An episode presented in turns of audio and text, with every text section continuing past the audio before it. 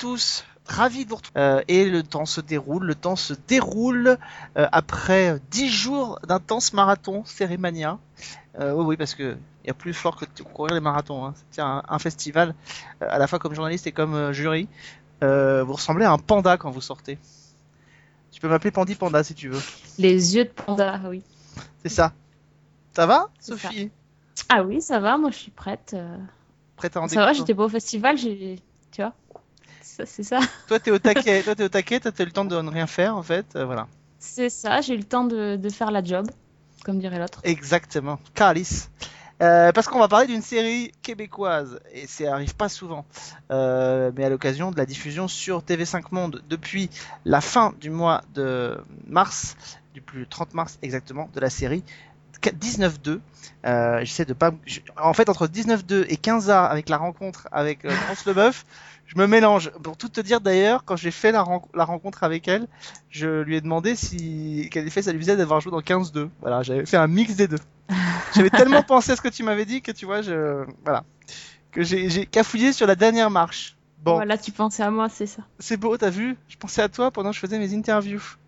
Magnifique. On va donc parler de cette série euh, qui s'appelle donc euh, 19-2, une série québécoise euh, qui a été euh, diffusée sur trois saisons de 10 petits épisodes euh, dont je vous avais déjà parlé dans cette émission et ça m'intéressait de pouvoir euh, confronter mon, avis à celui de Sophie.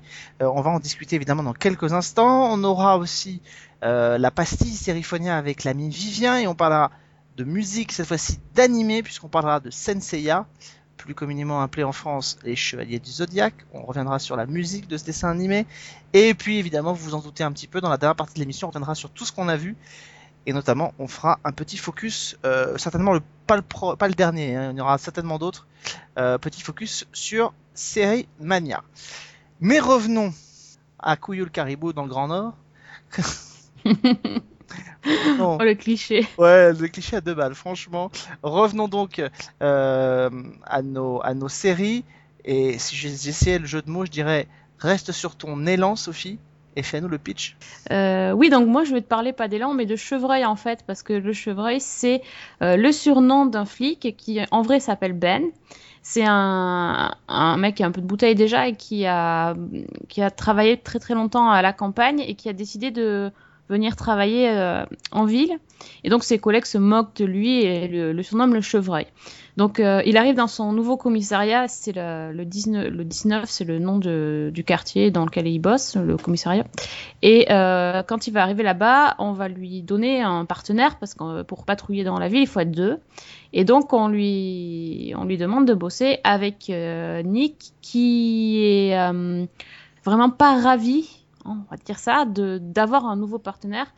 Euh, D'autant plus que Nick, Nick, il a une histoire un peu compliquée parce que il a hum, son ancien euh, partenaire qui s'est pris une balle et donc euh, c'est- et par sa faute. Donc donc il le vit très très très mal. Et est-ce que je peux expliquer en gros le, le pourquoi du comment de l'association Je t'en prie. C'est pas trop spoilé, hein. C'est c'est. Non, surtout que l'heure à laquelle on est, euh, je pense qu'on doit être à peu près autour de la deuxième, voire troisième saison sur TV5 Monde. Ouais. Donc euh, vas-y. Donc, et, et en fait, on apprend très très rapidement que le chef euh, a fait exprès de les mettre en- tous les deux dans la même bagnole parce que il voudrait que son que Ben donc ben soit un peu ses yeux et ses oreilles et qu'il essaye de trouver des éléments à charge contre son partenaire pour le faire tomber. Bah oui, je crois que j'ai bien compris. T'as bien, compris. Alors, c'est une, euh, c'est une série qui vraiment a beaucoup fait parler d'elle. Euh, elle, est, euh, elle a été créée, bah, c'est pas compliqué, par Réal Bossé et Claude Lego, qui jouent les rôles de Chartier et Béroff euh, dans, cette, euh, dans cette série. Donc, les deux héros de la série sont aussi les deux créateurs de, de cette série. Euh, c'est une série qui a fait, qui a beaucoup, euh, beaucoup fait parler au, Québec. Elle a été réalisée par un monsieur qui s'appelle Pods. Pods, il avait réalisé en France euh, deux séries qu'on connaît. Une première qui s'appelait Minuit le soir, qui avait été diffusée sur les chaînes cinéma de CanalSat, et une autre qui avait été faite pour Arte et qui s'appelait Xanadu. Voilà, c'est le même, c'est le même monsieur qui avait réalisé ces, deux séries. Et évidemment, 19.2 je l'ai- a eu un remake alors comme ça arrive souvent, c'est-à-dire dans la version canadienne anglophone, euh, il y a eu un remake de 19.2, donc ça reprenait quasiment les mêmes histoires, mais il faut savoir que Lego et Bossé ne sont pas du tout euh, impliqués dans cette euh, dans cette série là. voilà, ils sont pas ils sont pas partie prenante, mais ça arrive de temps en temps que des que des remakes voient le jour. Voilà, voilà pour la petite parenthèse euh, créative. Euh, Sophie, bah écoute, d'habitude je te mets de côté pour garder ton avis pour plus tard, mais là si je te laisse de côté, il y a personne qui va parler, donc je te donne la parole. ça serait un petit peu, oui, ça serait un petit peu embêtant. Euh, bah alors c'est on va dire que c'est quand même un choc hein, de voir. Enfin, pour moi, en tout cas, c'est dur de regarder une série québécoise hein, parce que c'est c'est compliqué hein, à, suivre, à comprendre. D'ailleurs, je comprends pas tout. Hein, faut faut dire faut dire ce qui est. Mais euh, bon, alors passer la surprise et l'adaptation qu'il faut pour comprendre euh, la langue. Euh, la langue et les expressions bizarres, euh, eh ben, je trouve que c'est vachement bien. Ça me fait penser un peu à Southland, Ouais. Euh, pour la pour le côté euh, vraiment euh, Évidemment. on est on est on est comment dire focalisé sur les personnages c'est vraiment les personnages qui sont les les plus importants dans dans les épisodes on est vraiment à l'intérieur de la brigade et et on les suit euh, dans les voitures il y, a, des espèces aussi de coupes qui me font vraiment penser à, cette série là c'est très euh, c'est très net comme coupure entre les scènes etc sans parfois qu'il y ait de, transition. Euh, ça me fait penser à plein de choses que j'aime bien en fait donc c'est plutôt cool hein. euh, ça me c'est un petit côté euh, un petit côté déjanté quand même par moment euh, qu'on peut retrouver, enfin ce genre de côté déjanté qui nous manque un peu dans les séries américaines, euh, qui sont plus lisses et plus euh, plus vraiment comment dire dans, dans l'esprit de vraiment trop calibré, voilà ce que je voulais dire. Là parfois il y a des petits moments, en gros ils pètent un câble quoi. Il se passe des trucs, il y a des scènes complètement hallucinantes, les, les enquêtes policières c'est des trucs de euh, comment dire, des, des, ça peut être des enquêtes, enfin, grosses enquêtes, mais ça peut aussi être des tout petites interventions de proximité et qui peuvent vraiment euh, friser l'absurde. Euh, c'est un peu comme, par exemple, dans Urgence où parfois on avait des cas, voilà, des cas débiles, le mec qui s'enfonçait des trucs dans des parties un peu bizarres et tout le monde était mort de rire. Bah, c'est un peu ça. Là, dans le pilote, il y a une espèce de scène où il se retrouve dans un restaurant asiatiques, ils se prennent des coups de casserole et des coups de poulet, enfin ils se font ils se font agresser par des mecs qui leur hurlent dessus en chinois, ils comprennent rien, c'est hyper marrant quoi pour certains trucs. Et parfois c'est hyper noir. Donc il euh, y, a, y, a, vraiment euh, pas mal de choses euh, intéressantes je trouve dans cette série. oui effectivement, alors Southland c'est une, une référence qui revient et qui revient très souvent parce que effectivement comment ne pas y penser, on pourrait aussi penser à à, la série Illustrated Blues aussi, euh, pour ce quotidien, euh, ce quotidien âpre des flics. C'est une série qui a fait beaucoup de dates au, Québec parce que les flics québécois s'y sont vraiment beaucoup retrouvés. Ils ont une impression pour une fois, on les, on les décrivait tels que ça se passait. Alors évidemment, il y a ces petites envolées parfois un peu lyriques, un peu poétiques, etc. qui passent dedans, mais ça reste une série qui est, euh, qui est quand même les deux pieds dans la, les deux pieds dans la gadoue et qui, et qui dépeint au, au, plus fort le quotidien et le trauma aussi que peuvent vivre ces, peuvent vivre ces, ces gars. Euh, moi, c'est totalement à l'inverse de toi, c'est-à-dire que euh, moi, depuis quelques temps, on avait déjà échangé dans cette émission, euh, je découvre petit à petit de la, fiction qui vient du Québec. Et en fait, plus je la découvre, plus plus elle me plaît cette fiction, parce que elle pourrait, c'est en fait c'est un espèce, c'est à, à l'image de la société québécoise, c'est-à-dire que c'est c'est un carrefour entre certains côtés qu'on aime dans la fiction américaine et, euh, et il y a aussi, et souvent d'ailleurs dans ces fictions, le charme qu'on peut retrouver dans certaines fictions françaises. Donc c'est une espèce de carrefour entre les deux qui se rejoint euh, et qui donne des séries qui sont, alors euh, elles sont pas forcément toutes réussites, mais moi quand je les vois, je les, vois et je les apprécie. Et surtout, même si effectivement parfois c'est un peu retort pour essayer de comprendre le québécois parce que vous avez différents niveaux. Enfin voilà, je discutais avec un producteur québécois à Sérémania et il m'expliquait, il me dit effectivement il y a des il y a des séries dans lesquelles on, enfin le trait est plus est plus accentué sur euh, sur l'accent, on fait peut-être un peu moins de d'efforts et puis il y en a d'autres où quand on sait que ça peut arriver à l'international, on, ménage un peu plus, on y va un peu moins dans le dans le dans le dans le langage purement parlé québécois, etc. Donc voilà. Donc moi ça me plaît et j'ai même très envie de dire que quand je vois ces séries, j'ai pas envie qu'elles soient traduites ou qu'elles soient doublées.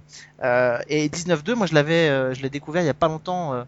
Véritablement pour pouvoir préparer une interview avec Réal Bossé et, euh, et moi j'ai adoré cette série.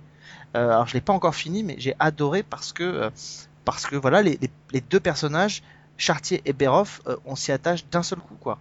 Euh, on y croit à leur amitié. Alors, évidemment, les, les, deux se connaissent bien en dehors de la série, donc euh, ça aide effectivement peut-être Mhm. aussi, mais, mais on y croit à cette amitié de flics euh, et on y croit à tout ce qu'ils vont traverser, puisque évidemment, il y a une intrigue. euh, il y a une intrigue qui va les, les, les, poursuivre comme ça jusqu'à la fin de la saison 2, qui est cette fameuse taupe qui sévit au sein du, au, sein- au sein du commissariat. Euh, et cette, cette intrigue-là, voilà, va, va leur permettre de se souder. Donc, Elle euh, commence que dans la saison 2, cette intrigue-là? Bah, elle commence au début de la saison 1. Puisque tout, effectivement, on lui, on lui pose la question de, on lui pose la question de savoir euh, s'il peut être les yeux et les oreilles, mais rapidement il, euh, il dit, enfin c'est pas spoilé, il dit qu'il veut pas le faire quoi. Donc il y a quelqu'un d'autre qui va finir par balancer certaines choses. Donc c'est petit au, au coup par Ah oui, d'accord, ok. C'est au trouvé. c'est au coup par coup qu'on découvre Mhm. que euh, voilà. Et à la fin de la saison 2, la chaîne voulait pas qu'on le voulait pas qu'on le, ré- le révèle et c'est lui, Réal Bossé, qui a insisté pour que ce soit euh, divulgué. Donc en fin de saison 2, euh, on découvre cette intrigue-là est terminée. Quoi. Oui, d'accord, ok. Oui, d'accord. Non, c'est, c'est...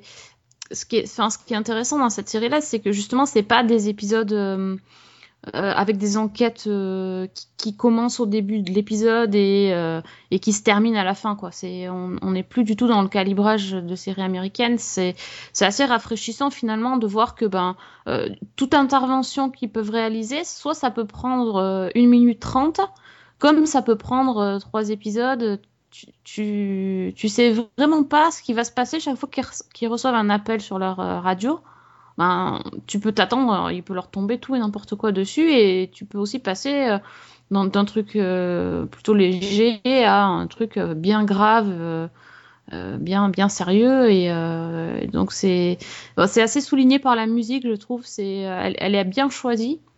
Parce qu'il il s'amuse un petit peu. J'écoutais tout à l'heure, ah, il y a des petites envolées, comment dire, des envolées au piano, je, je, je sais pas à quelle heure, oui, c'est du piano qui, qui montre parfois des petits trucs comiques qui soulignent le truc, et parfois tu, la musique est beaucoup plus grave et euh, tu vois le truc, quoi. Enfin, c'est, c'est pas mal, c'est pas mal trouvé.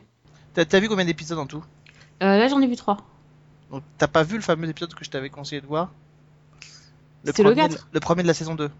Tu m'as conseillé ça, bah, j'ai pas écouté, j'ai oublié. Ouais, bravo. Excuse-moi. Ah bah oui. Oh, tu sais, c'est ça l'âge, tout ça, Alzheimer. C'est terrible. Non, j'ai pas vu. Alors, je, fr- franchement, euh, va le voir et puis on fera une mise à jour comme on le fait de temps en temps Ah Euh, oui, ça de la série Ouais, parce que-. Pour une raison, non mais pour une raison très très simple, je le redis, je l'avais dit ici, euh, cet épisode 2, euh, alors il faut, en remplaçant la série, il y a eu un gap entre les deux premières saisons, il y a eu un gap de deux ans. La série n'est pas revenue, elle est revenue deux ans plus tard. Donc en fait, pour rouvrir la saison 2, ils ont décidé euh, bah, de frapper un grand coup.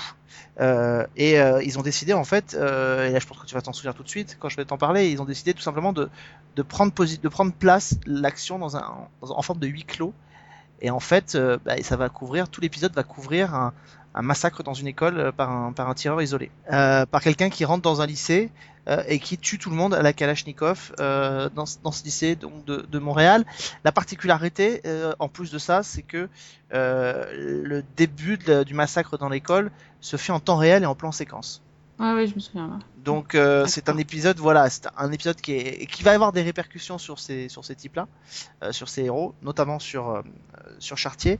Mais c'est quelque chose qui va les qui va les impacter parce que euh, et je crois même qu'au départ, il me semble que Real Bossé me disait qu'il voulait faire l'intégralité de l'épisode en plan séquence, puis c'était pas réalisable. Enfin, ils ont quand même un plan séquence qui est beaucoup plus long, par exemple, que celui qui est tout le temps mentionné, qui est celui de True Detective. Euh, ils ont un plan séquence qui dure 13 minutes. Euh, à partir du moment où les flics rentrent dans l'école, on a 13 minutes non-stop à suivre les flics au plus près de leur intervention dans l'école, à voir les corps par terre, euh, à voir du sang sur les murs, enfin avoir, avoir des, têtes explosées. Ils ont ré- ils ont lésiné sur aucun effet pour nous plonger au cœur de ça. Alors évidemment, ça a fait beaucoup d'émoi dans la presse notamment où les gens se demandaient est-ce que c'est bien utile de montrer ça, etc. Mais mais c'est une prouesse, c'est-à-dire qu'on on virevolte au, au son de la caméra, au, mouvement de la caméra, on rentre dans l'école, on en ressort, on re-rentre. Euh, on est en apnée pendant, ces 13 minutes et on continue d'être en apnée derrière parce qu'effectivement après le tueur n'est toujours pas arrêté euh, au bout de ces 13 minutes, il faut continuer à le poursuivre et, ces flics là vont se retrouver euh, quand ils vont découvrir son identité, ils vont se, découvrir avec un énorme cas de, conscience. Qu'est-ce qu'on fait? Est-ce qu'on y va? Est-ce qu'on le tue ou est-ce qu'on le tue pas?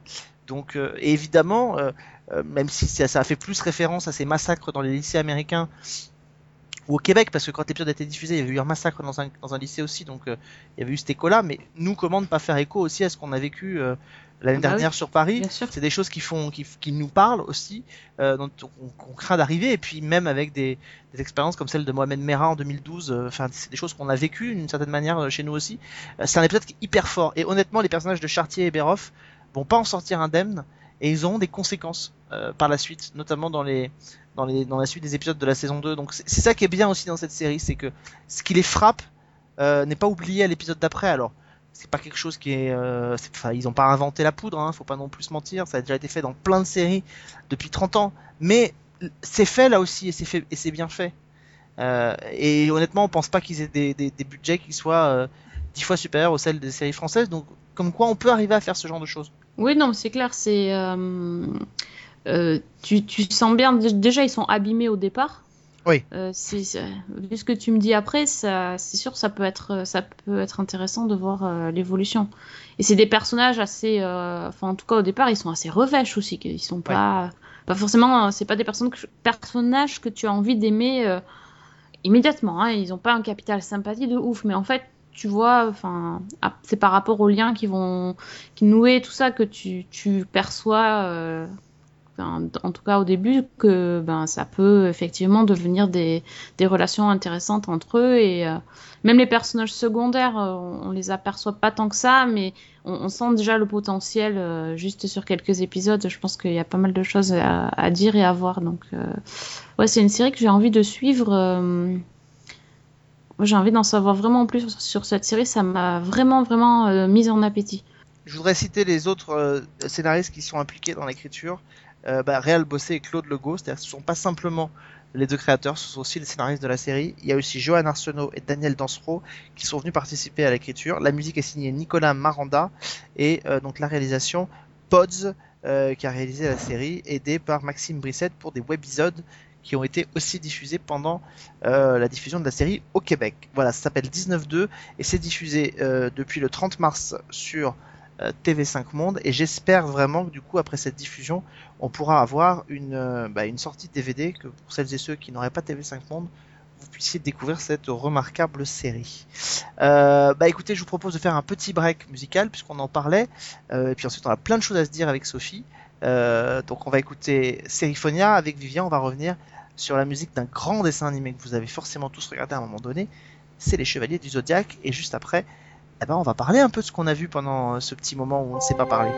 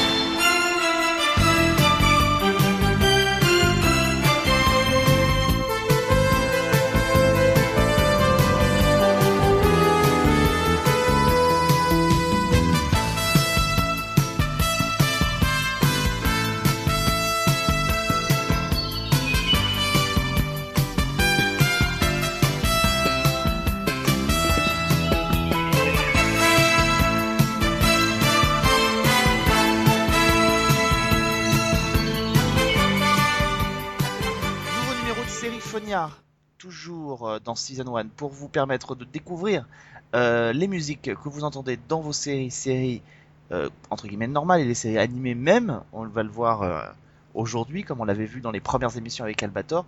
Salut Vivien. Salut Alex, t'as vu? Défi relevé.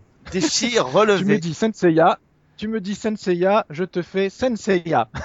Écoute, pas de ça, problème. ça tombe très bien. J'avoue que j'aime bien quand un plan se déroule sans accroc. ça y est, il est parti sur l'inspecteur Harry. On ne sait pas pourquoi. Ah non Alors, c'est là qu'on pas lui qui dit ça Je crois que c'est plutôt Hannibal Smith dans l'agence Touriste Oui, non, t'as raison, je dis n'importe quoi. je dis n'importe quoi. Non, mais il a Non, voulu mais la- Inspecteur Harry, c'est vas-y. Vas-y, fais-moi plaisir. C'est ça. Oui, non, mais, ça m'a permis de dire ça, ça aurait pu prêter à confusion dans cette émission, vois-tu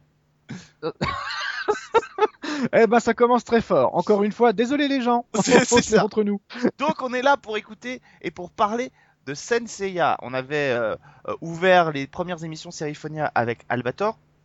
Autre dessin animé emblématique euh, des années 80, Senseiya, euh, rebaptisé en français Les Chevaliers du Zodiaque. Nous avons ouvert sur un, un titre euh, assez emblématique de cette euh, de cette série, puisque alors c'est un titre qui comporte en fait beaucoup de morceaux, puisque comme ça arrive souvent et ça, ça arrive aussi d'ailleurs à la télévision, le morceau qu'on a a entendu, c'est un petit extrait, il est regroupé dans un morceau qui est plus large, et en fait, on a souvent pris plusieurs extraits de ce morceau pour plusieurs moments euh, de la de la série à différentes époques. Et c'est vrai que le morceau que je voulais qu'on entende, celui sur lequel j'ai commencé par coller Vivien, c'est un morceau très euh, très lyrique, on va dire, avec des beaucoup d'envolées, qui correspond en fait, pour celles et ceux qui connaissent, à la bataille du sanctuaire quand les chevaliers ont tendance à se sacrifier les uns à la suite des autres. Euh, c'est vers la fin de la bataille du sanctuaire, à partir de la maison du Capricorne, les chevaliers se sacrifient pour assurer la survie du groupe. Euh, voilà, c'est un morceau que moi j'aime beaucoup depuis que je suis tout petit euh, et que je trouve assez fort et assez assez puissant. Bébé Alex. Bébé Alex, le retour. Mais justement, tu Alors, découvert avec ça. donc, euh, ah oui, moi, je, alors moi, je suis complètement euh, vierge de tout Chevalier du Zodiaque. ouais. Euh, depuis que tu m'as depuis que tu m'as mis à la question, en revanche, je me suis procuré pas moins de 11 albums quand même. donc mine de rien, c'est que c'est qu'il a travaillé un petit peu, tu vois. et en revanche, je n'ai toujours vu aucun épisode. Je pouvais pas me lancer dans le visionnage de de, de, de tout ça. Je, je tu vois, j'ai quasiment rien compris à ce que tu viens d'expliquer, mais c'est pas grave. juste juste euh, avant qu'on écoute ton morceau, celui par lequel toute cette émission a commencé, toute cette idée d'émission a commencé et qui remonte à ton enfance. Euh, juste un petit mot sur le générique qu'on a entendu. Eh ben, c'est marrant comme la boucle est bouclée. Qui est le compositeur des Chevaliers du Zodiaque Eh ben, je vais encore avoir du mal à dire son nom, mais c'est encore Seiji Yokoyama, le même que pour Albator, figurez-vous, Mm. messieurs dames. Et oui, comme quoi on reste, euh, on reste en famille. Alors juste deux trois mots, euh, juste deux trois mots sur lui. Euh, il est toujours vivant. Euh, il est né en 1935, ce qui lui donne un âge maintenant de, si je ne m'abuse, euh, 81 ans. Euh, il, il a composé jusqu'en, on lui trouve des compositions jusqu'en 2008. Mais c'est vrai que c'est pour euh, les Chevaliers du Zodiaque qu'il est vraiment le plus reconnu. hein. Il y a des tournées de concerts qui se font partout dans le monde. Il a reçu un nombre de prix incroyable. Et ce qui est encore plus incroyable, c'est que, alors je peux pas être catégorique catégorique, mais il a composé quasiment l'intégralité de tous les chevaliers du zodiaque. Tu, tu vas m'ex- tu vas nous expliquer un petit peu mieux ça au cours de l'émission, mais je pense qu'il y a la série principale. Après, il y a des cycles dérivés ou qui se passent avant, qui se passent après. Enfin, je sais pas. Tout ça, tu vas revenir, euh, tu vas, tu vas nous aider là-dessus. Ouais. Euh, voilà. Donc, euh, ce, que je, ce que je trouvais vachement bien dans, dans le générique, c'était qu'on retrouvait ce même ton un peu, un peu funky, très énergique qu'on peut retrouver dans les, dans les morceaux euh, d'ambiance d'Albator. Il y a toujours ce mélange de synthétiseur, cuivre, enfin il y a vraiment un mélange d'or- d'orchestre et de synthétiseur avec cette, toujours une mélancolie qui se dégage que j'ai trouvé super belle et qui se prolonge tout au long de l'écoute de, tous les albums. Et puis ben alors, ton morceau, tu viens de nous le situer dans le contexte, on va l'écouter et puis moi je réagis juste à la musique juste après.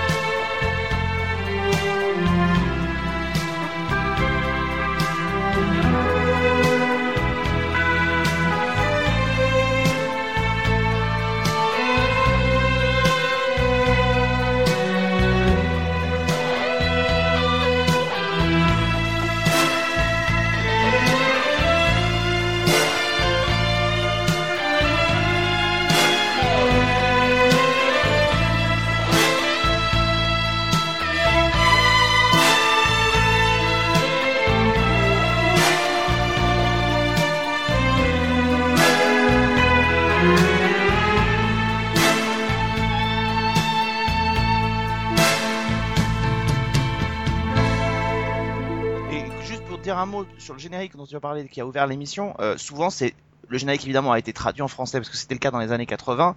Euh, il y a eu deux chansons, il y a eu les Chevaliers du Zodiac, le générique original et la chanson des Chevaliers qui est arrivée après. Et souvent les musiques du générique, on les a retrouvées évidemment en thème musicaux euh, dans la série plus tard, voilà, sans savoir forcément quand on est gamin que c'est les chansons du générique. Exactement, exactement la même problématique que pour Albator, sauf que détrompe-moi, mais dans les épisodes de Chevalier du Zodiac, en revanche, la musique musique, elle était n'était pas remplacée. Non, je confirme. Alors, ce beau morceau, ce beau morceau qu'on vient d'entendre, tu m'avais envoyé euh, quand tu m'as soumis euh, l'idée de l'émission, tu m'avais envoyé un lien euh, qui s'appelait Sacrifice que j'ai pas retrouvé du tout dans mes dans mes versions CD, puisque moi dans mes versions CD, le morceau était plus long, il démarrait 1 minute 33 plus tôt et il s'appelait euh, Glides Pegasus. Tu vois, donc Ouais. je, je, je- voilà, j'avais pas percuté du tout, Euh, mais je l'ai retrouvé assez vite. L'accroche à la guitare électrique qu'on vient d'entendre euh, démarre à peu près à une, après une minute trente du, du morceau tel qu'il est présent dans le CD. Euh, moi j'aime bien. Alors c'est très, c'est un fond très rock, très très rock, et en fait ça m'a, je trouve qu'il est très emblématique de toute la musique sur l'ensemble des saisons que j'ai pu écouter, parce que les Chevaliers du Zodiac, ça mélange la pop, le funk, le lyrique, l'orchestre pur version très européen. On va, on va en voir des, on va en découvrir des extraits plus tard. Et euh, il y a surtout toujours cette mélancolie et cette poésie. C'est dur quand même, parce que l'image qu'on a, euh, enfin en tout cas que moi j'ai des Chevaliers du Zodiac, c'est des épisodes interminables de bastons interminables avec euh, des morts interminables. Détrompe-moi hein, si c'est pas, Je te détrompe. si c'est pas ça. Je te détrompe. Tu me détrompes. Alors je- vas-y, explique-nous tout. Non, mais je crois qu'en fait, les... en fait, ce qui est, je me suis assez vite rendu compte que l'image qu'on a des, séries, notamment quand on les regarde quand on est petit, alors c'est pas ton cas, mais euh, le temps est pas, la perception du temps est pas la même. Et euh, on a, on a l'impression que souvent il y a beaucoup plus, les épisodes durent beaucoup plus longtemps. Euh, mais par exemple, alors c'est le cas par exemple dans Dragon Ball. Dans la saga Dragon Ball, les combats sont très très longs. Ça, il n'y a pas de problème. Il y, a des épisodes, notamment quand il se bat contre Freezer, ça dure euh, 20 épisodes euh, pour euh, terminer le combat, donc c'est très très long. Dans les Chevaliers du Zodiac, quand on regarde bien dans les détails, euh, pour couvrir l'ensemble de la première série, part du début quand ils reçoivent leurs armures jusqu'à la fin de la bataille contre Poséidon, ça n'est entre guillemets que 114 épisodes. Ce qui est pas, euh, ce qui est pas très très long. Et quand on regarde la bataille du sanctuaire, grosso modo, c'est à peu près, allez, je schématise, mais à peu près trois épisodes max par maison du Zodiaque. Donc ça reste des, par des épisodes de 20 minutes, ça reste assez court. C'est juste que la perception du temps et les multiples rediffusions font qu'on a l'impression que c'est, ça a duré une éternité, mais dans les faits, euh, il y en a pas eu tant que ça en fait. D'accord, d'accord. Alors moi j'ai une, j'ai un, un petit, petite expression qui m'est venue en écoutant la, la musique et particulièrement le morceau que tu m'as soumis. J'appelle ça un peu de la pop symphonique. Est-ce que tu es d'accord avec ça? Bah c'est assez, oui, assez, c'est assez juste, euh, ouais, ouais, ouais, tout à fait. Il y a des, enfin il y a beaucoup de grandes envolées. D'ailleurs, c'est pas un hasard. hein, Il y a eu un, concert au Grand Rex, je crois, euh, il y a quelques semaines, euh, qui reprenait avec un orchestre symphonique toutes les grandes envolées, tous les grands morceaux de, de Senseiya. Donc oui, il y a ce côté un peu moderne et en même temps ce côté symphonique euh, qui, qui sied bien à des grands orchestres et euh, Ouais, puis plus, plus on avance dans le morceau et plus, euh, et plus il devient effréné et plus il brasse, euh, enfin pas brasse c'est peut-être péjoratif, donc je veux dire plutôt mélange euh, plein de genres différents. Mm. Et ça c'est, ça c'est- je trouvais ça intéressant. Et ça va se retrouver dans le morceau qu'on va écouter par la suite qui s'appelle euh, Sad Brothers. Alors ça c'est pareil, tu me resitueras peut-être le con, le, le, le, le, le, le con, oh là là, le le contexte. voilà, je vais y arriver. Le contexte des, de, de, de, de ces frères euh, qui sont tristes. Moi, je n'en sais pas plus que le titre. Euh, c'est extrait du tout premier CD euh, qui soit sorti, en tout cas l'édition japonaise. Euh, et je l'ai choisi parce que c'est un, pour moi, c'est un très beau thème qui démarre par soit un vrai violon, soit un synthétiseur. Je trouve que sur les CD, donc les CD représentent la musique telle qu'on les entend dans les épisodes, c'est pas toujours évident de trouver la limite entre son électronique et son réel. Parce que euh, est-ce un vrai violon, est-ce un vrai violoncelle? Je pense que oui à partir de, de, de la cinquantième seconde, mais avant c'est pas sûr. Euh, en tout cas, je trouve ça très très beau. Il y a une grande construction dramatique. Euh, voilà, c'est ce que j'appelle un morceau opératique. Je vous laisse écouter Sad Brothers.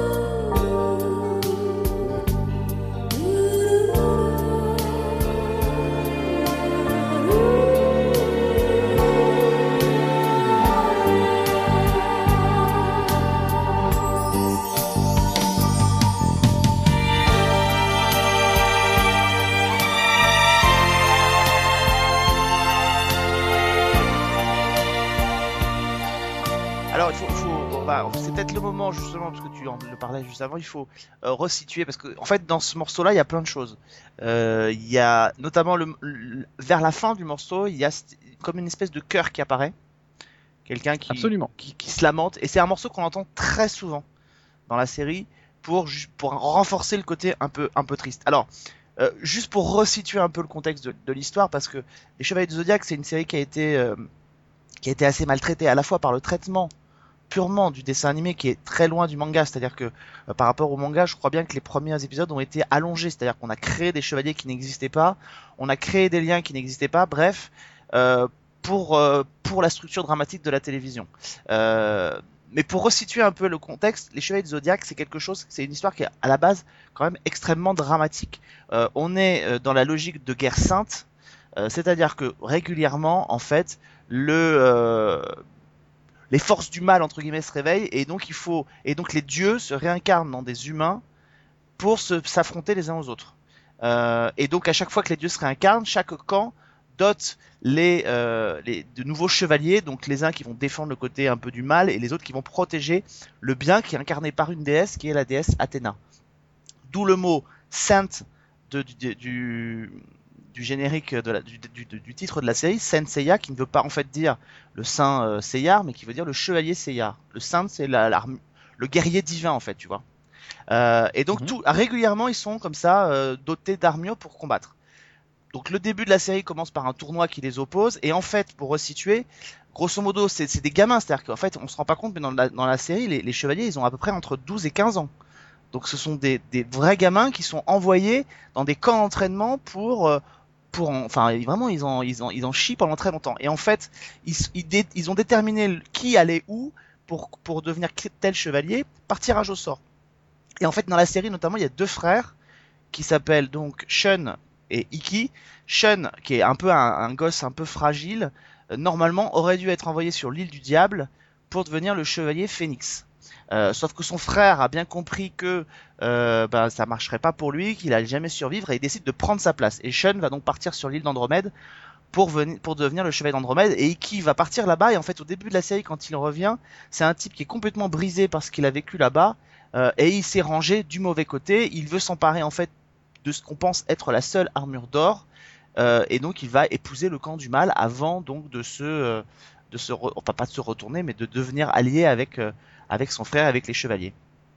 Donc il y a tout cette euh, tout cet arc dramatique qui se met en route euh, et je te ra- je te donnerai d'autres éléments quand on écoutera d'autres euh, plus Mhm. tard notamment autour d'Hadès. Mais enfin voilà grosso modo les grandes lignes et donc après ils vont affronter plein de chevaliers et ils vont comprendre qu'à un moment donné tout vient du sanctuaire qui est le siège des chevaliers qui est dirigé par un pop et c'est le, le pop qui pourrait être à l'origine de tout ce qui se passe en tout cas dans la première partie de la série. Ouais, ça explique bien toute cette, cette, cette construction. C'est très, c'est très, c'est un peu homérique hein, tout ça en fait. Fait. Hyper opératique. Tout à fait. Et, euh, et je trouve que c'est pour ça que ça a été très compliqué, euh, mesdames et messieurs euh, les auditeurs, de sélectionner des morceaux, parce que euh, chaque morceau passe par plein de phases différentes, comme on vient de le dire. Donc là, le morceau qu'on vient d'entendre, il démarrait au violon pendant 50 secondes. Après, il part avec un piano un peu, des guitares piano un peu bizarroïdes après une minute. Les voix, les chœurs arrivent à- après deux minutes, de même que des flûtes électroniques un petit peu aériennes. Enfin, tout se mélange et c'est vrai que pour quasiment l'intégralité des morceaux, de Mm. tous les CD qui sont sortis, il y en a un paquet. hein. J'en ai écouté 11, mais euh, je crois qu'il y a une vingtaine d'albums hein, qui, qui existent, qui sont sortis. Et je parle même pas des albums, des chansons originales euh, au Japon. Euh, je vous propose de continuer avec encore un extrait qui lui aussi est assez euh, intéressant parce qu'il ne ressemble pour le coup pas complètement aux autres, en tout cas sur son début. Euh, la mélodie est construite uniquement avec des sons étranges, un peu distordants, et, et ben ça donne ça.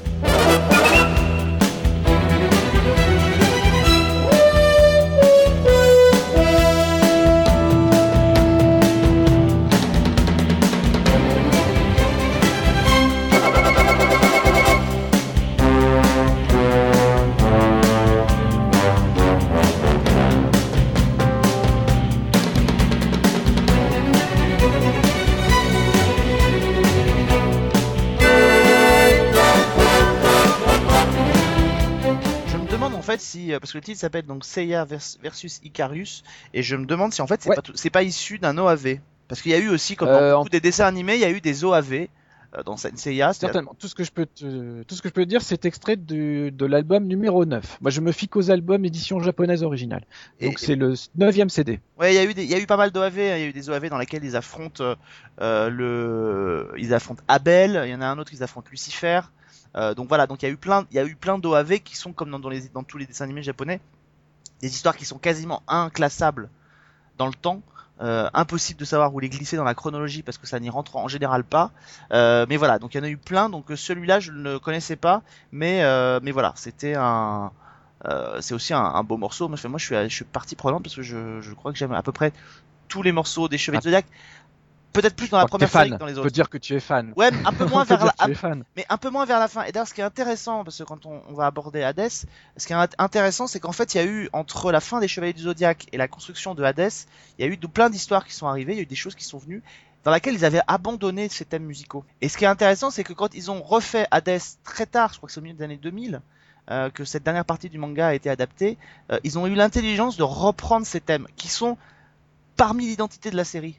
Et en fait, euh, pour recapter les gens qui avaient écouté la première série et les faire venir sur cette nouvelle-là, il fallait qu'on puisse les accrocher avec des, voix et des voix parfois et même des, des morceaux qu'ils connaissaient. Et c'est intéressant, ils ont eu l'intelligence de les reprendre parce que voilà, cette musique, elle est, enfin cette musique en tout cas dans les premières séries, elle est très très belle. Oui, puis elle est très, elle est très thématique. Euh, je pense pas qu'il y ait un thème par personnage, mais en tout cas, il y a, il y a un thème par situation ou par famille, peut-être. Enfin, tu vois. Et, euh, et ce qui est intéressant aussi, c'est de, de, de remarquer que sur le morceau qu'on vient d'entendre, euh, Seiya versus Icarus, euh, il y a un vrai break qui se fait à, à, à peu près après une minute, et on part vraiment en percussion euh, hyper, hyper, hyper soutenue. C'est intéressant parce que je voulais juste euh, signaler que, en fait, son, son apprentissage musical, Seiji Yokoyama, c'est vraiment formé en pr- sa prédilection, c'était vraiment et les percussions et le marimba. Alors le marimba, qu'est-ce que c'est? Bah, C'est un genre de xylophone euh, un petit peu spécial, donc c'est aussi un genre de percussion. Donc c'est pour ça que ça se retrouve aussi, euh, ça se parsème dans toutes ces partitions. T'as à la fois, on passe des percussions orchestre à de la vraie batterie telle qu'on en trouverait dans un dans un ensemble rock en fait et et ben des, c'est, c'est, c'est, ce marimba c'est voilà c'est, c'est, c'est- ce, ce, ce genre de xylophone je trouve ça vraiment vraiment vraiment super tous ces tous ces mélanges c'est ultra riche ultra riche et on en arrive à Hades Euh, donc là tu vas nous parler bien sûr de, ce cycle là qui je crois alors ça fait partie des choses que j'ai vu le plus souvent passer, donc je pense que c'est un, un cycle qui doit être cher au cœur des fans. Tu me détromperas ou pas après le morceau, qui s'appelle Greatest Eclipse. Et voilà.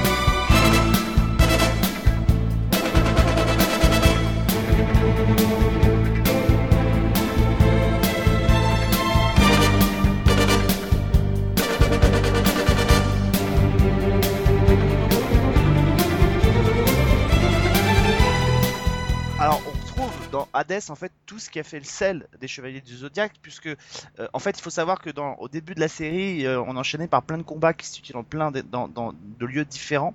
Euh, dans la bataille du sanctuaire, ils ont inauguré quelque chose qu'ils ont souvent repris après, c'est-à-dire le fait que vous avez Athéna qui est mise dans une situation de danger. Et les chevaliers qui doivent passer par plusieurs étapes. Alors c'est en général c'est des maisons où ils suivent les chevaliers, les ennemis un par un. Donc ça s'est fait pendant la bataille du sanctuaire. Ils l'ont repris pendant la bataille d'Asgard, pendant la bataille de Poséidon, ils le reprennent pendant la bataille d'Hadès. Pourquoi Hadès c'est un, un- un moment qui est important? Parce qu'en fait, grosso modo, dans l'histoire que je vous ai expliquée, euh, sur les origines un peu des chevaliers, en fait, il y a des guerres saintes qui ont lieu régulièrement, et en règle générale, les guerres saintes ont lieu notamment contre Hadès.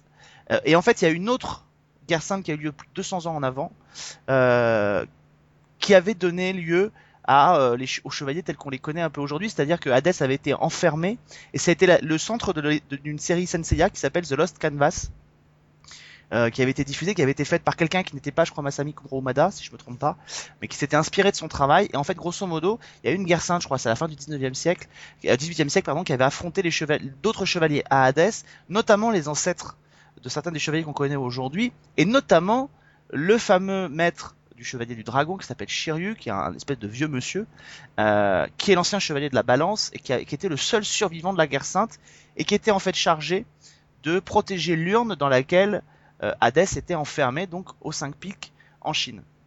Dans cette bataille d'Hadès, qui est la dernière partie du manga qui avait jamais été adaptée à la télévision, la télévision s'était adaptée par la bataille contre Poséidon. Euh, et la bataille contre Hadès va prendre place donc en 2004, si je me trompe pas. Euh, grosso modo, euh, Hadès a ressuscité des, des chevaliers morts au combat pendant la bataille du sanctuaire, il les a réenvoyés au sanctuaire pour s'en prendre à Athéna, ils deviennent les spectres d'Hadès. Donc il y a une première partie qui est une nouvelle bataille du sanctuaire, une deuxième partie qui se passe chez Hadès directement, et là donc on doit découvrir qui est Hadès, parce que particularité comme je te l'ai expliqué tout à l'heure, c'est qu'Hadès se réincarne dans le corps d'humain, donc on découvre dans la série qui est Hadès, et où il a pris place depuis longtemps, depuis très longtemps, et depuis le début de la série même. Euh, donc on affronte plusieurs gardiens des enfers, donc on a le mythe d'Orphée qui est mis en place, il y a Osiris qui est là, enfin voilà, on retrouve tous les chevaliers, il y a le mur des lamentations, et le mur des lamentations, et pour accéder à la dernière partie qui est les champs, tels qu'on les connaît dans la mythologie, les chevaliers d'or doivent se sacrifier pour battre le mur des lamentations, et donc les chevaliers du zodiaque partent pour euh, le... euh, pour le, le- les Champs-Élysées pour combattre le dernier rempart et affronter une dernière fois Hadès. Euh, et en fait, le symbole de euh, la réussite ou pas d'Hadès, c'est une éclipse qui doit ravager la Terre et qui se passe au-dessus, donc que tout le monde voit, alors que les chevaliers sont très loin. Voilà. Pour expliquer peut-être le, nom de l'éclipse.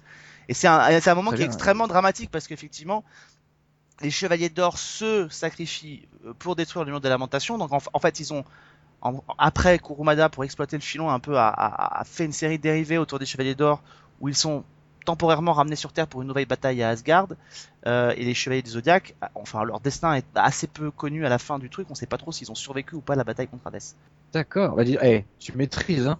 Waouh, c'est toi le chevalier du zodiaque en fait. parce que- Non mais c'est beau, c'est beau, c'est c'est- c'est super, c'est passionnant de t'entendre parler. J'adore, Euh, ben, j'adore. Donc, Et je suis content du coup de m'être arrêté sur ce morceau-là que j'ai choisi pour des raisons moi uniquement musicales, n'ayant pas vu euh, n'ayant pas vu les épisodes. J'ai choisi pourquoi et on vous a passé le tout début du morceau parce qu'il démarre par un par un genre, par un style qu'on ne retrouve pas dans habituellement au cours des autres CD, par un violon solo à consonance un peu de cigane très énergique euh, et surtout un violon solo pas dans cette déferlante d'orchestration ou de synthétiseur. Donc euh, c'est pour ça que je l'ai choisi parce qu'il il- il sortait du lot. Donc c'est ça me paraît logique par rapport à toutes les explications que tu viens de nous donner. Bah, c'est un moment qui lui aussi dans le cadre de la série et dans le cycle d'Hadès sort du lot. Donc c'est bien. Je me suis pas trompé non plus, je pense. Et tu vois, pour finir, non mais pour finir, parce qu'on va, on va terminer avec un dernier morceau, mais pour finir, tu vois, ce qui est important, c'est que je disais tout à l'heure que la série avait été assez maltraitée lors de sa diffusion. Alors, j'ai parlé de, du dessin animé en lui-même qui avait pas forcément rendu grâce. Il y a eu le doublage en France qui a été pour beaucoup. La série a été diffusée dans une émission pour la jeunesse, alors qu'il y avait quand même des scènes de grande violence.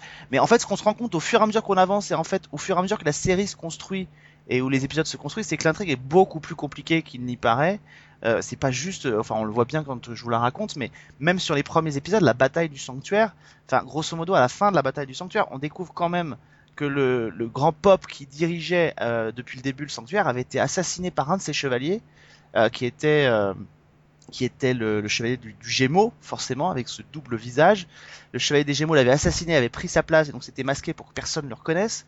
Euh, il avait donc essayé de tuer Athéna pour s'emparer du, du, du sanctuaire.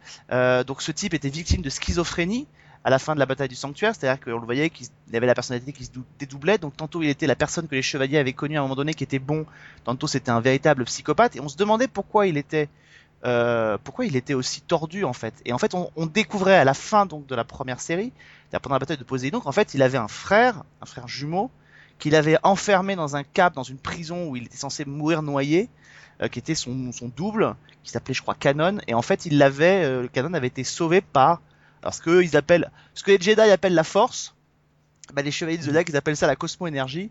C'est-à-dire il avait été sauvé par une mystérieuse cosmo-énergie qu'il avait attirée dans le fond de l'océan. Et en fait c'est comme ça qu'il a découvert l'endroit dans lequel était enfermé l'âme de Poséidon et il va, c'est lui qui va euh, mettre en place tout ce qui va euh, terminer la série, c'est-à-dire euh, ressusciter Poséidon, qui va aller s'incarner dans un gamin et il va tenter de déstabiliser la planète entière et, et voilà, on découvre tout ça. Donc l'histoire elle est beaucoup plus complexe quand on regarde bien dans le détail que simplement un dessin animé avec des mecs qui se battent les uns contre les autres. Je crois que tu l'as bien vendu. J'ai même presque envie de regarder, même si ça me paraît impossible de, remon- de, de rattraper tout ce retard. euh, voilà, mais bon, pourquoi pas. J'essaierai de, Je te dirai où il faut commencer. j'essaierai de commencer un petit peu. Ouais, voilà, exactement. Et ben en attendant, je vais vous dire où, où on va finir. ah ouais On va, parce que ce qui est marrant, c'est qu'on va finir comme on a commencé. Euh, ce qui a- voilà, on va boucler la boucle. En juste avant de vous passer ce dernier morceau qui en fait reprend exactement le premier thème qu'on vous a mis, qui fait un peu office de générique hein, à l'ensemble à l'ensemble de la saga, sauf que c'est une réorchestration des années plus tard pour le cycle d'Hadès, donc c'est le même morceau mais avec purement symphonique, avec plus d'ampleur, avec plus d'orchestration et un enregistrement plus moderne, donc vous allez pouvoir ap- apprécier ça. J'ai juste un bémol à émettre pour les auditeurs français qui veulent se procurer les, albums originaux, ils sont trouvables, il n'y a pas de problème, la qualité est très bonne, mais ils sont, mais chaque morceau est entrecoupé ou parfois truffé de dialogues en japonais. Euh, et moi, c'est pas ce que j'attends d'un album de bande originale. Je veux surtout pas qu'on me mette ni de dialogue ni d'extrait euh, d'épisodes. Je veux juste pouvoir apprécier la musique pure. Alors, rassurez-vous, sur euh, 20 sur 20 albums, il y a plein de morceaux qui s'écoutent sans ça, mais régulièrement, entre deux morceaux, on est reparti sur des dialogues qui doivent vraisemblablement être très importants dans le cœur des épisodes, mais pour moi, ils n'ont pas la place sur un, sur un CD. Voilà. Après, les séries, je sais qu'elles sont quasiment toutes euh, disponibles en DVD ou quoi ou qu'est-ce. Donc, euh, il y a tout à fait moyen de rattraper. euh, c'est plus un retard à ce niveau-là, mais de rattraper tout un univers. Et c'est pas tous les jours qu'on a la chance de rattraper un univers. C'est clair. Donc euh, on va se quitter avec ce donc ce générique de euh, Hades. Euh, donc euh, pour une dernière série. Alors pas dernière série en date, il y en a une d'autres après. Euh, il y a eu une nouvelle série qui s'appelait Senseiya Omega. Alors que là pour le coup je n'ai pas je n'ai pas vu, mais avec une donc une nouvelle génération de de chevaliers qui doivent notamment, si je me trompe pas, dans la première partie affronter euh, le dieu Mars. Donc voilà. Mais après je, je- c'est une série que je ne connais pas du tout. C'est des designs qui ont été vraiment modernisés. Euh, donc euh, c'est vraiment pas mon là pour le coup c'est pas ma cam parce que euh, c'est un peu le reproche qu'on fait souvent à des séries quand elles sont refaites plus tard c'est ce qui avait été fait avec les cités d'or c'est que c'est notamment c'est modernisé mais c'est aussi un peu infantilisé. En tout cas dans les premiers épisodes que moi j'avais vus je ne retrouvais pas ce côté un peu euh, qu'on a souligné pendant l'émission d'envoler euh, d'envoler lyrique mais voilà c'est un dessin animé. Et donc Soul of Gods dont je vous ai parlé tout à l'heure qui est cette série dérivée sur les chevaliers d'or euh, qui sont ramenés à à Asgard et qui, attention spoiler si ceux vous l'avez pas vu, mais enfin bon, c'est pour attirer un peu Vivien, doivent affronter ce qu'ils pensent être un, Mhm. un, un dieu, euh, un méchant, et qui en fait se révèle être Loki. Voilà, ça permet de faire le Ah. lien avec la saga Marvel. Voilà, Et, et, et, Tom Hiddleston euh, prête sa voix au personnage? peut-être, écoute, je ne sais pas, pas, j'ai pas fait gaffe. On va donc l'écouter et on se retrouve très vite pour un nouveau numéro euh, de Seriphonia. On, on parlera de Ben McCreary.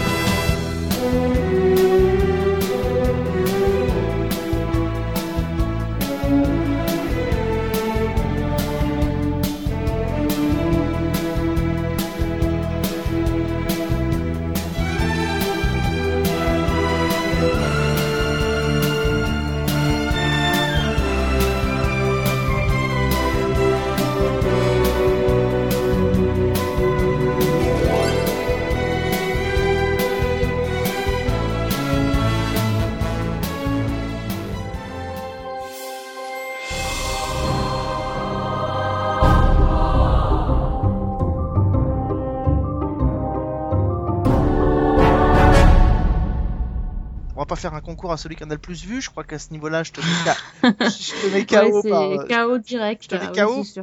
Mais quand même, je te propose de commencer. Oh, qu'il est, qu'il est noble. Oh. Euh, bah, je, vais- je vais juste euh, mentionner une série parce que euh, je pense que tu as tellement à dire qu'on va pas non plus parler trois heures et on se revoit très vite. Donc, je voulais vous inciter à, à aller voir la saison 2 de Unbreakable Kimmy Schmidt. Euh, je vous ai déjà parlé de la série, je sais, sur la saison 1 que j'avais bien aimé, que ça me, ça me faisait sourire, ça me mettait de bonne humeur, tout ça. Bon, ça, ça n'a pas changé.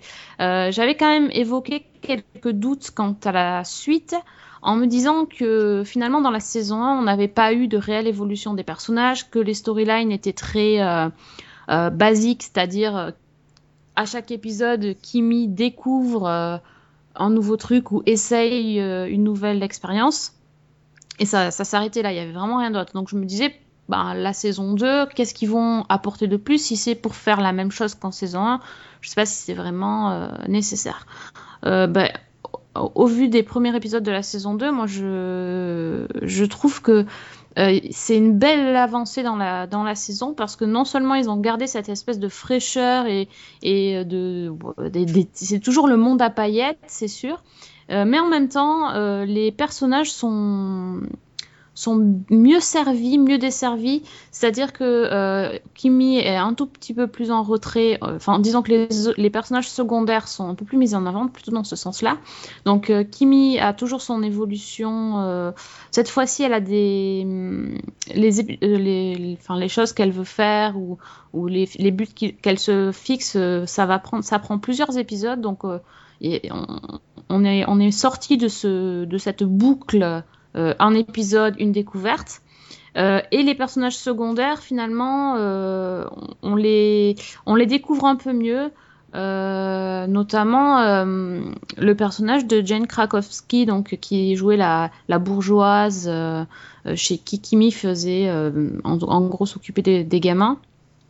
Euh, et à la fin de la saison 1, elle, euh, elle quittait son mari parce qu'elle était un peu la, la femme objet. Hein. Euh, Elle avait un espèce de vieux mari riche qui n'avait rien à faire d'elle, mais bon, elle restait pour le fric. En gros, c'est vite résumé, mais c'est ça. Et, euh, et donc dans la saison 2, on la voit régulièrement essayer de s'en sortir et ça lui amène, ça, ça donne des scènes assez drôles parce qu'en fait, elle ne sait rien faire de par elle-même, elle a jamais rien fait toute seule. Et euh, notamment, il y a un épisode où euh, en fait, euh, elle se retrouve avec son gamin, euh, je sais pas, elle a un gamin, il doit avoir une dizaine d'années. Et elle appelle Kimi au secours parce qu'en fait, elle a jamais passé une journée seule avec son fils. Elle avait toujours besoin d'aide. Et donc, ça, donc elle est pas, elle, elle est paniquée. Elle sait pas ce qu'elle doit faire de ce truc qui bouge dans tous les sens et qui crie, quoi. Et il y a, il y a plein de petits moments comme ça où, euh, où on la retrouve un peu désemparée. Et je trouve que Jane Krakowski, que j'avais trouvé assez agaçante dans la saison 1, elle a, elle a des, des, des bons moments de comédie. euh, c'est poussé à l'extrême, mais, euh, mais ça fonctionne bien. Et du coup, ça m'a, ça m'a donné confiance. J'ai vu la moitié à peu près de la saison et euh, ça, avance bien. euh, C'est toujours, euh, c'est toujours fun et vraiment le moment de détente de la journée, de, de se mater ces épisodes-là. Moi, je, voilà, franchement, je, je conseille. continuez. Si vous avez aimé la saison 1, vous serez pas déçus. Et bah, on peut même tenter la saison 2 sans la saison 1, c'est pas non plus. Enfin, c'est. Voilà, il y a plein de choses sympas, donc euh, ouais, je recommande. Et puisque tu parles de Netflix, j'en profite parce que je, je alors je l'avais pas vu la news, mais je viens de le voir, euh, je viens de tomber dessus. Il y aura une suite à Wet Hot American Summer Ouais, qui s'appellera faut 10, pas plus me fâcher tout de suite. qui s'appellera 10 Years After. Bah si, il faut quand même le préciser. Oh, c'était marrant quand même. Voilà, c'était con, mais c'était marrant. Non. Non? non, Ah oui, c'est vrai, t'avais- j'avais oublié que t'avais pas aimé du tout. vraiment, j'avais pas du tout aimé. Ouais, mais il y aura, ça s'appellera, voilà, et ça se passera 10 ans plus tard. Il y aura 8 épisodes de 30 minutes, voilà, et c'est annoncé pour 2017. Très bien. On est ravis, hein? Écoute, J'espère qu'il y aura d'autres choses en 2017 que ça pour me faire rire, parce que sinon c'est mal barré. Bon Venons-en Alors, au, au La minute sujet. panda. Le gros sujet, je ne parle pas de moi en disant ça. Euh, je parle donc de ce festival Sérimania. Euh, premier bilan, euh, bah, vous dire que ça a été. euh, alors, d'abord le festival, ça a été une très bonne édition, à plus d'un titre, et notamment en termes de fréquentation, puisque si la saison 6 avait vu la, la présence de 22 000 participants en termes de public au festival, ils ont quasiment multiplié par deux d'une année sur l'autre. Ils sont passés à 38 500 visiteurs euh, pour cette nouvelle saison avec autant de jours. Donc c'est quand même assez remarquable. Il faut bien le reconnaître. Euh, alors il faut dire qu'ils ont été aidés puisque euh, ils étaient pour la première fois ils délocalisaient les projections dans les cinémas UGC qui sont aux alentours en doublant certaines séances pour celles et ceux qui ne les auraient pas vues. Donc c'est vrai que ça aide aussi à faire venir plein de monde, mais encore faut-il ces séances, il faut les remplir. Euh, c'est pas parce que vous rajoutez des séances que les gens y viennent. Donc euh, les gens y sont venus et ça c'est plutôt une bonne, euh, c'est plutôt une bonne nouvelle. Ça a été une bonne, une bonne saison, saison aussi en termes de, en termes de séries. Il y a eu un, un nombre incroyable de séries. Alors je sais pas si c'est le fait d'être dans le jury qui fait que j'ai eu l'impression qu'il y avait vraiment beaucoup de bonnes choses, mais c'est vrai que l'espace de, allez, durant les, les allez, 15, 3 dernières semaines, j'ai dû voir à peu près 40, épis- 40 séries différentes, euh, à la fois dans la compétition et hors compétition. Donc du coup, j'ai pu voir à peu près tout ce que, tout ce que le, festival pouvait refléter. Moi, en plus, j'aime bien aller chercher des trucs qui sont toujours... euh, on en avait déjà parlé sur les précédentes saisons, mais des trucs qui sont toujours euh, obscurs et que, évidemment, je vais être certainement le seul à avoir appuyé sur Play dans la salle des collections du festival Série Mania. Mais voilà, ça a été un formidable ça a été un formidable, un formidable moment qui a culminé donc avec la cérémonie de clôture pendant laquelle on a remis le prix de notre côté donc de la meilleure série à euh, NSU euh, à German History X euh, donc euh, et en plus c'est la série pour laquelle moi j'avais j'avais voté donc je, je vais pouvoir euh, juste vous en dire deux mots c'est une, une mini-série allemande de, trois épisodes de 90 minutes euh, qui prennent place à la fin des années 90 on est euh, quelques mois après la chute du mur de Berlin. On est en Allemagne, en ancienne Allemagne de l'Est. Donc on est dans un côté de l'Allemagne effectivement où tout le monde est complètement euh, à terre, où la jeunesse est complètement désœuvrée. Forcément, le mur est tombé. Euh, donc certes, hein, il y a un vent de liberté qui arrive, mais il y a aussi euh, beaucoup de doutes, d'incertitudes. C'est la crise dans cette Allemagne-là. Et évidemment, euh, certains vont en profiter pour se radicaliser. Alors la radicalisation, évidemment, aujourd'hui, on a l'impression de très bien connaître. Euh, là, on, les radicalise d'une autre manière. En fait, cette mini-série est basée sur une histoire vraie, sur en, fait un commando qui, euh, dans la, à partir de la fin des années 90 jusqu'- euh, jusqu'au début des années 2000, ont commis des attentats. Euh, C'était un groupuscule de néo-nazis, euh, dont le chef était un adorateur de Rudolf Hess. qui était donc un des sbires de, Hitler. Et en fait, on va découvrir comment une jeune fille tombe amoureuse du mauvais gars en fait et se fait embrigader dans ce groupe néo-nazi et comment ils vont tuer 8 ou 9 personnes à la fin des années 90. Et donc ce premier épisode se focalise sur les néo-nazis. Euh, donc euh, on, se retrouve avec des choses qui sont absolument euh, éprouvantes. À la fois on voit cette jeune fille sombrer petit à petit et être embrigadée parce qu'amoureuse d'un type et en même temps on va, suivre aussi, on va nous emmener au cœur du truc dans les soirées de, de, de, cette, de ce groupuscule néo-nazi. On va les entendre chanter des trucs absolument abjects sur la suprématie de la, sur la suprématie euh, de la race allemande, euh, sur euh, les juifs, enfin sur tout ce que vous voulez. Donc des trucs absolument sympathiques. Voilà, donc on est plongé au cœur de ce groupuscule et en fait la première scène qui est assez la première scène qui est assez énorme, c'est elle se retrouve dans des travaux d'intérêt généraux, si je crois bien, je, me souviens bien, où elle va rencontrer ce jeune homme et ils sont censés dessiner des, enfin ils redessinent des cartes et tout et, elle, lui fait remarquer que les frontières de l'Allemagne sont pas bonnes, mais lui il lui dit si, c'est les bonnes frontières de l'Allemagne. Et en fait il fait référence à l'espace vital de fameux espace vital de Hitler et sa volonté de pouvoir s'étendre euh, sur l'ensemble de l'Europe pour créer le, le, vrai territoire allemand. Donc voilà, c'est une série qui est hyper forte. Euh, évidemment, le titre fait penser à American History X, euh, qui parlait un peu aussi du même sujet, mais aux États-Unis. Il faut savoir que la deuxième partie euh, va s'intéresser euh, à la famille de la première victime de ce groupuscule néo-nazi, euh, et la troisième partie va se, va se focaliser sur les flics qui ont traqué ce groupuscule. Voilà. Euh, c'est une mini-série coup de poing. Nous, enfin, moi, quand je l'ai vue, honnêtement, je me suis dit, mais comment cette série ne pourrait ne pas avoir quelque chose? C'est une série politique, c'est vraiment un engagement pas possible. Et en même temps, c'est le genre de série, je suis sûr qu'il va faire peur à des chaînes, parce que euh, parce que les chaînes vont avoir peur de se dire, qu'est-ce que je fais? Est-ce que je diffuse un truc pareil euh, en prime Enfin, c'est quand même, euh, voilà, c'est fort, c'est violent, quoi. Euh, donc voilà, donc on a on a tenu à la à la récompenser, comme d'autres étaient partagés avec une, une mini-série anglaise qui s'appelle London, London, Spy. Euh, eh bien, on a adressé aussi euh, une mention spéciale à cette série London Spy. Mais NSU euh, German History X, vraiment, si vous avez l'occasion de la voir à un moment donné, courez. Je pense que c'est quelque chose à voir. Une mention spéciale, ça veut dire que c'était pas prévu, vous avez choisi finalement après? Ça veut dire qu'on a délibéré et que ça s'est fini au vote. Euh, et que NSU, euh, on était 5 dans le jury, donc euh, bah, voilà, il y avait, il y avait donc une majorité qui s'est défaite, mais les autres avaient l'air d'être vraiment, enfin, étaient très Ouais. attachés à London Spy, qui avait aussi des qualités pour raconter. C'est, euh, c'est une histoire, euh, c'est une histoire d'amour euh, entre deux garçons qui déboulent sur une affaire, sur une histoire d'espionnage.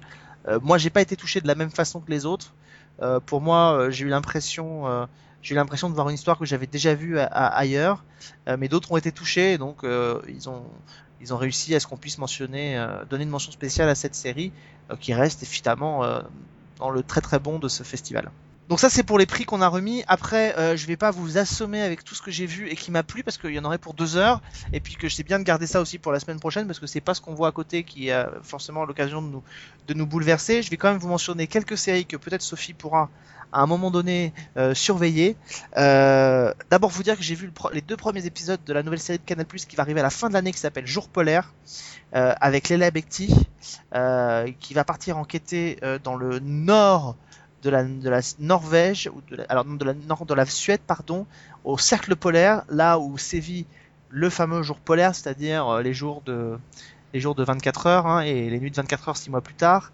Euh, elle est envoyée là-bas parce qu'en fait il y a un Français qui est tué sur place euh, d'une manière assez atroce puisqu'en fait le type a été, euh, alors euh, pardonnez-moi pour ces détails, son corps a été accroché aux pales d'un hélicoptère et l'hélicoptère a été mis en marche. Oh là là, ah oui, c'est sympa. C'est sympa. Donc ce type étant un ressortissant français, euh, Leila fait partie d'une unité criminelle est envoyée là-bas pour enquêter sur le le meurtre de ce type. Rapidement, un deuxième meurtre est commis. C'est le pilote de l'hélicoptère dans lequel ce type a été attaché. Alors ce type, lui, il a été attaché. euh, il a été un peu scarifié, blessé au corps, donc saignant, attaché à des chaînes en pleine pampa et soumis à la bonne volonté des loups qui approchent. Voilà.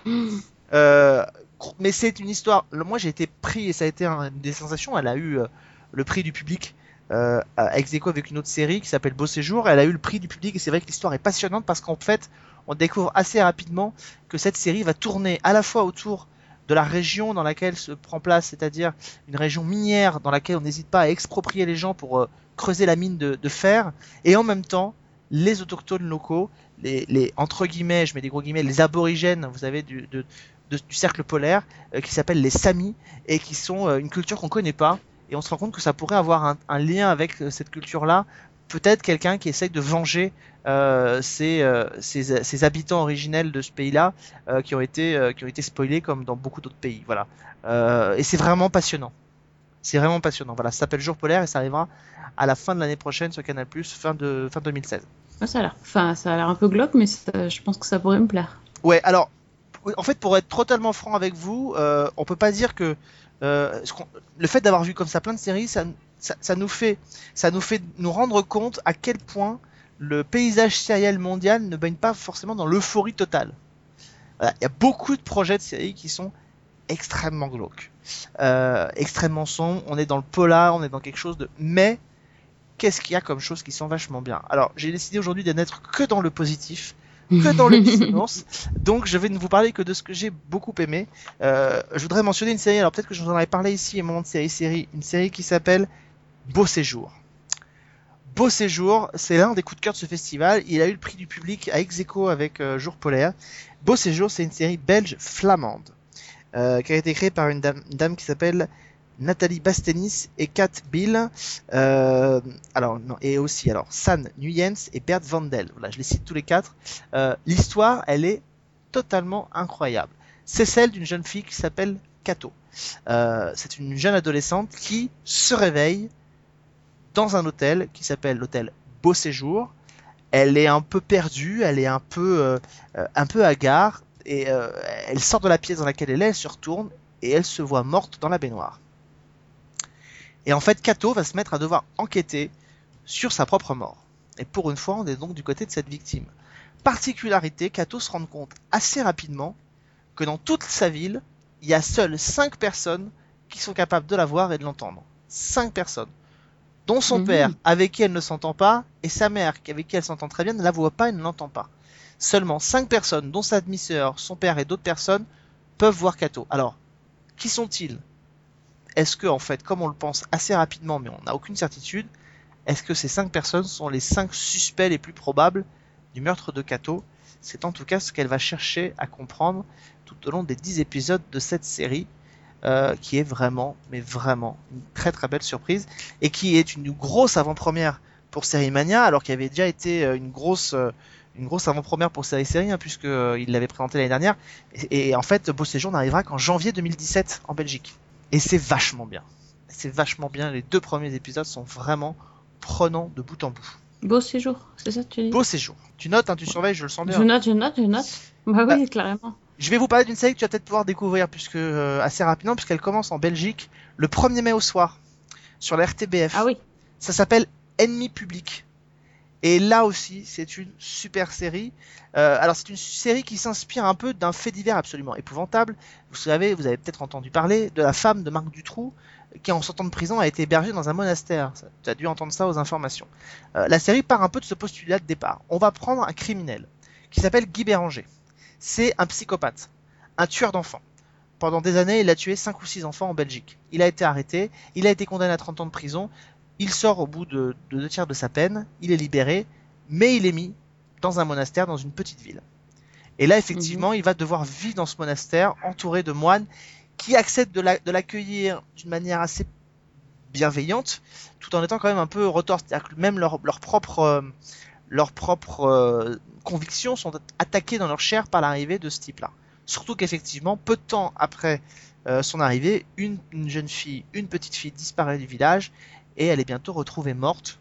Euh, la question c'est est-ce que Guy Béranger a réussi par on ne sait quel moyen à sortir du monastère à la nuit tombée alors que le monastère est bouclé ou est-ce que quelqu'un d'autre tue à sa place en dehors du monastère Est-ce que à l'image des personnages de la série, nous aussi, on est tellement conditionnés par le fait que ce type-là est un criminel quoi qu'il en soit et est irrattrapable que quoi qu'il arrive, on se dit c'est forcément lui le coupable et donc il faut essayer de trouver s'il a vraiment tué cette petite fille.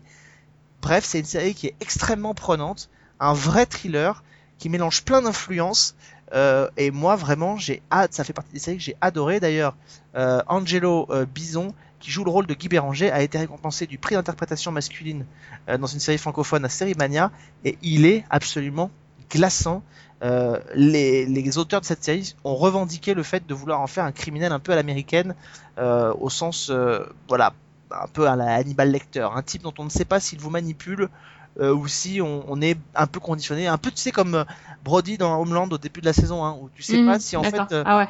On, on se pose pas des questions parce qu'on est conditionné pour ou s'il est vraiment méchant quoi. Donc euh, donc voilà, ça s'appelle Ennemi public et c'est vraiment génial. Il y a 10 épisodes pour cette première saison et ils seront diffusés comme chez nous finalement à coup de deux épisodes tous les dimanches soirs sur l'RTBF. Ça, c'est bien. 1er mai, c'est. C'est pas mal hein, presque- pour le premier. Ouais, ça, c'est bien, ouais. T'es prête pour une Mais, autre? T'as pas un truc un peu gay euh, Parce que là. euh, pff, Bah écoute, en, en- un peu gay, euh, j'avais euh, j'avais London Spy, mais je t'en ai déjà parlé. Euh, ah, c'était pas dans ce sens-là que tu voulais l'entendre. non, c'était pas dans ce sens-là. Écoute, j'ai pas vu. euh, si, alors j'ai vu des choses gays. Si, oui, j'aurais pu, mais je vais pas vous parler de. J'ai vu Irresponsable, qui est la nouvelle série d'OCS et qui a vraiment fait sensation, mais je vous en, je vous en reparlerai plus tard. Écoute, j'ai pas, j'ai envie de te parler vraiment de ce que j'ai adoré euh, Mhm. pendant ce festival. Je voudrais te parler d'une série australienne parce que ça aussi, tu pourras peut-être être Ah amené ouais. à la voir, qui s'appelle The Catering Incident. Euh, c'est une série qui a été créée par une jeune femme qui s'appelle Victoria Madden et, et un monsieur qui s'appelle Vincent Chian. C'est une, euh, c'est une histoire qui est vraiment complètement incroyable. Euh, c'est une jeune, on est au début des années 2000. On est, on est dans une petite ville de Tasmanie qui s'appelle Kettering et on va suivre une jeune fille, une adolescente qui va se balader en forêt avec une de ses copines. Euh, et euh, en se baladant en forêt à vélo, elle, se rend compte qu'il y a des, lumières bizarres dans la forêt, des lumières qui virevoltent un peu partout. Euh, sa petite amie, sa petite copine part dans la forêt, elle reviendra jamais, elle va disparaître. Euh, 20 ans, 20 ans plus tard, cette jeune femme est devenue médecin. Elle est à Londres. Alors, elle est victime de, d'absences un peu, un peu particulières. Au début de la série, on la retrouve. Elle se réveille un peu partout euh, dans la ville. Elle se réveille dans la ville. Elle est à gare. Elle, vit comme une, pas comme une clocharde. Enfin, elle est retrouvée dans les poubelles. Enfin, bref. Elle revient à l'hôpital. Là, son chef lui explique que voilà, il va, la mettre un peu au repos parce qu'elle est vraiment étrange. Euh, il, se passe des choses bizarres autour d'elle. Et pour cause, il la voit, on la voit revenir à l'hôpital de nuit sous caméra surveillance. Et là, elle a le visage qui est vide. Euh, elle, elle se met à danser sur place, à reproduire des mouvements de danse un peu étranges. On sait pas ce qu'elle fait. Euh, et puis cette fille, elle comprend qu'elle est en train de, de perdre la tête. Elle comprend pas. Et d'un seul coup, elle est prise de malaise. Elle est prise de maux de tête.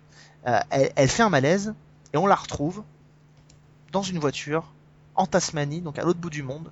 Et elle sait pas comment elle est arrivée là, ni combien de temps Ouf. se sont écroulés. Et régulièrement, elle va être prise comme ça de malaise, elle va être prise de, d'absence, où elle va perdre connaissance et où du temps va s'échapper. Et on ne sait pas ce qui se passe, surtout que les phénomènes qui se sont produits, donc le fameux incident de Catherine euh, qui se sont produits et qui ont conduit à la disparition de sa copine, euh, commencent à se reproduire aujourd'hui encore.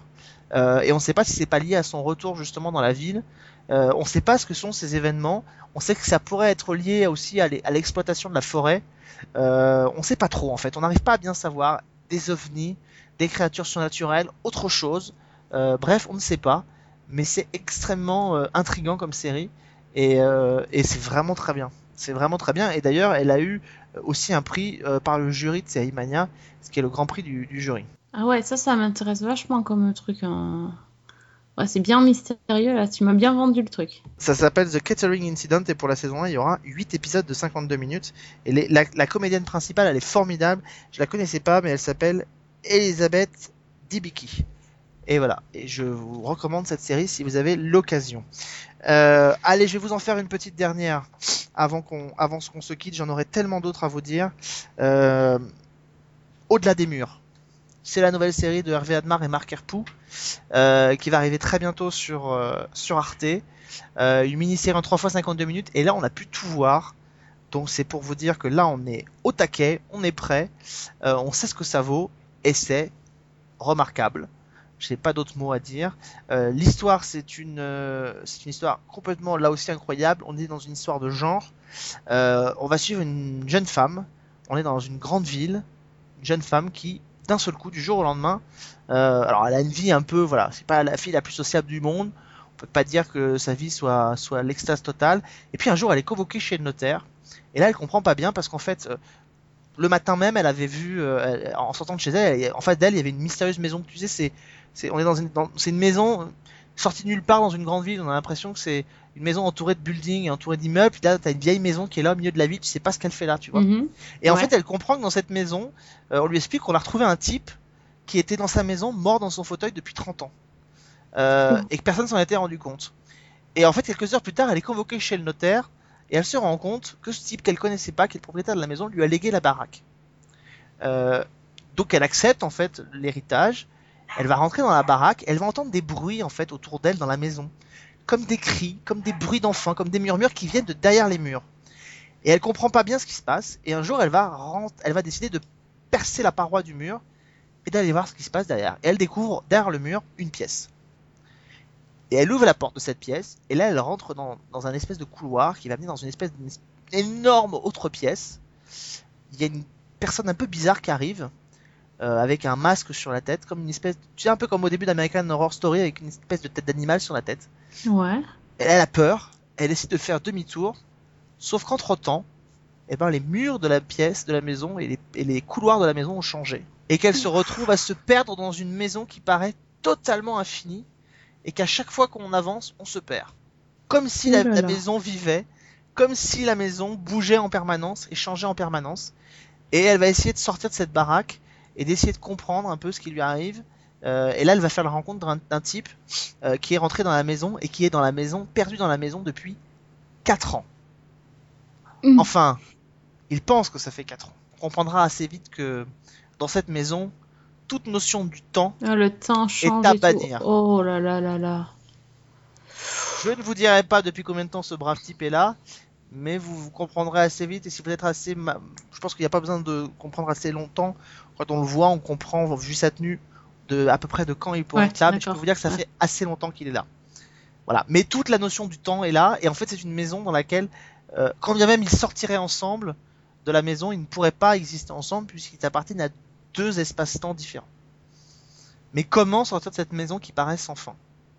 Et qui sont ces mystérieuses personnes qu'elle croise dans la maison, qu'il s'appelle, alors qui fait référence peut-être un peu à Lost, mais qui s'appelle les autres, qui sont des créatures comme des êtres humains, qui semblent être là depuis des centaines et des centaines d'années, qui sont comme des zombies en fait, tout noirs, euh, et qui errent dans la maison euh, avec une seule euh, volonté, c'est d'attirer à eux.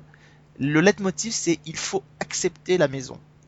Il faut accepter la maison. Mais si vous acceptez la maison, vous y restez prisonnier pour l'éternité.